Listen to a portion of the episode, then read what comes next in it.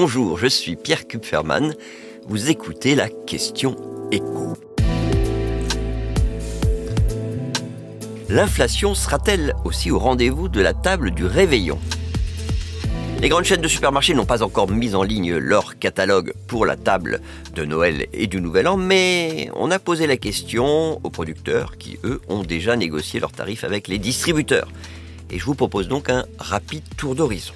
Déjà, sachez que si vous aimez commencer votre repas de fête en trinquant au champagne, eh bien, il faut vous attendre à payer votre marque préférée plus cher que l'année dernière.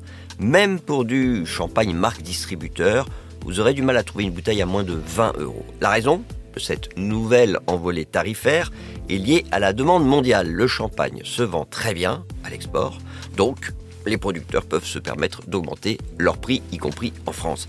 Vous avez même des marques comme euh, Deutz et Runard qui sont devenues quasiment introuvables dans les rayons des supermarchés. Maintenant pour ce qu'on va mettre dans nos assiettes. Alors si vous êtes amateur de foie gras, il va falloir couper des tranches un peu plus fines les prix, qui étaient déjà très élevés euh, l'année dernière, vont encore augmenter de l'ordre de 5%. Toujours le même souci, la grippe aviaire qui a totalement désorganisé la filière. Les stocks ont été épuisés, la production de canetons a été insuffisante et il faut en plus intégrer le coût de la vaccination. Bon, n'êtes pas vraiment foie gras? Alors regardons du côté du saumon fumé. Là encore, les prix sont à la hausse alors qu'ils avaient déjà augmenté de 10% l'année dernière.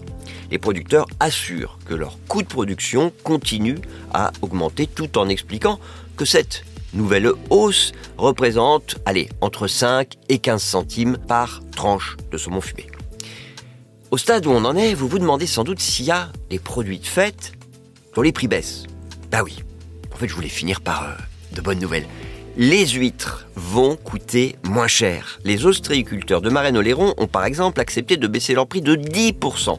La production a été bonne cette année et ils redoutent que l'inflation générale conduise les Français à se restreindre pour Noël alors que les repas du réveillon représentent les deux tiers de leurs ventes annuelles. Donc, il leur a semblé plus judicieux de faire un effort sur les prix cette année. Et puis, vous avez au moins une volaille un peu festive dont on sait déjà qu'elle coûtera moins cher. C'est la patate. Alors pas beaucoup moins cher, hein. moins 2% par rapport à Noël dernier.